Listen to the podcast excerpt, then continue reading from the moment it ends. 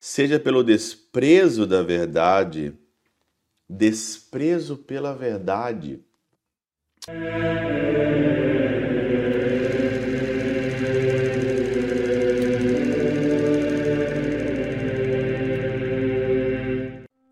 Em nome do Pai, do Filho e do Espírito Santo. Amém. Olá, meus queridos amigos, meus queridos irmãos. Nos encontramos mais uma vez aqui no nosso Teóse, Viva de Coriés, do Percor Maria. Nessa oitava semana, hoje sábado, dia 3 de junho de 2023. E nós estamos continuando então aqui o nosso Evangelho de Marcos, né? Capítulo 11. Hoje é dia de São Carlos Luanga e companheiros mártires. Nós vamos pedir a sua intercessão para o nosso Teoses hoje também para a nossa vida. O Evangelho de hoje, Marcos 11, 27 a 33, aqui, mais uma vez temos então aí uma crise né, entre os sumos sacerdotes, os mestres da, da lei, os anciãos, que eles estão caçando aqui uma autoridade, né? Com que autoridade você faz todos esses milagres, você faz todas essas coisas? Perguntaram a Jesus. E ali então perguntaram sobre o batismo. Jesus pergunta, né? O batismo de João é do céu, é dos homens, né? Jesus aqui também faz tipo assim uma pegadinha, né? Eles querem pegar Jesus, mas Jesus tem ali as respostas e as perguntas certas na hora certa. E eles não sabem. Eles não sabem qual que é a autoridade de João, né?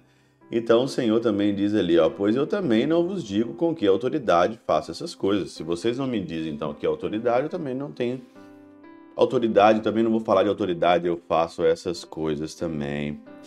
São Beda tem um comentário aqui muito interessante sobre aqueles que é, desprezam a verdade. E nós estamos vivendo num tempo hoje que a desonestidade intelectual, né? A desonestidade intelectual ela é grandiosa. As pessoas hoje fogem da verdade.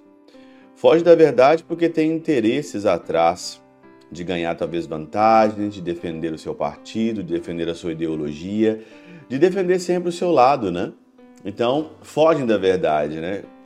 Eu aprendi sempre desde criança que contra fatos não há argumentos, mas hoje nem os fatos, nem os fatos hoje mesmo trazem os argumentos que são verdadeiros. As pessoas hoje maqueiam e por causa dos seus interesses começam a fazer aí uma, um malabarismo intelectual nas suas respostas, fugindo sempre da ocasião da verdade e sempre buscando seus próprios interesses. É a mesma coisa no evangelho de hoje.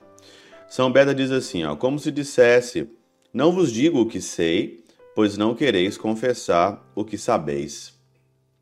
Jesus então aqui muda essa resposta no versículo 33. São Beda fala: Então, olha, é, eu não digo o que eu sei, porque você também não quer confessar o que você sabe.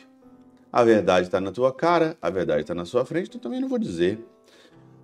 Deve-se notar, no entanto, que duas principais razões a ciência da verdade deve, deve ser ocultada daqueles que procuram. A saber, quando aquele que a procura é pouco capaz de compreender o que busca.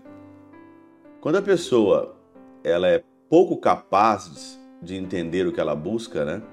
Primeiramente, você tem que olhar para dentro de você e perguntar o que você busca, se você é capaz de buscar, quais são os instrumentos que você precisa olhar e ver para você chegar ao seu objetivo naquilo que você busca. Mas nem isso as pessoas têm mais. Cegas no seu modo de viver, no seu modo de agir. E aí diz: quando seja pelo desprezo da verdade, desprezo pela verdade.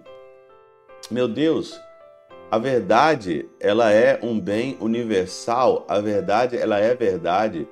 Quando você procura ver os argumentos, ver o que está acontecendo, ver com seus próprios olhos, com fatos, com argumentos, meu Deus, não tem como eu negar a verdade.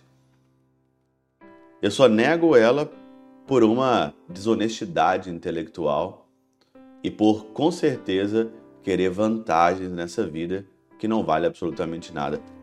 Quais são as vantagens de eu negar a verdade? Quem vai sair prejudicado no final se eu negar a verdade? Sou eu mesmo. porque eu vou passar como mentiroso. Toda mentira, toda mentira, seja coisas pequenas, sejam coisas grandes, toda mentira, todo mentiroso, todo desonesto, ele vai se dar mal no final. A conta chega para todo mundo. Outra razão, seja por outra razão, for indigno de que lhe revelemos o que busca. Indigno de revelar o que busca.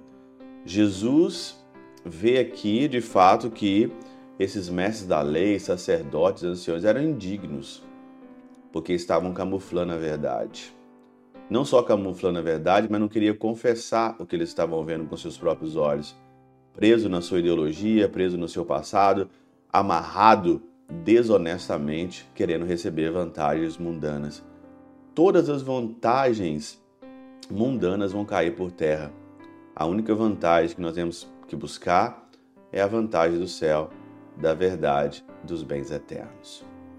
Pela intercessão de São Chabel de Mangluf, São Padre Pio de Peltrautina Santa Teresinha do Menino Jesus e o doce coração de Maria, Deus Todo-Poderoso vos abençoe. Pai, Filho e Espírito Santo, Deus sobre vós e convosco permaneça para sempre. Amém.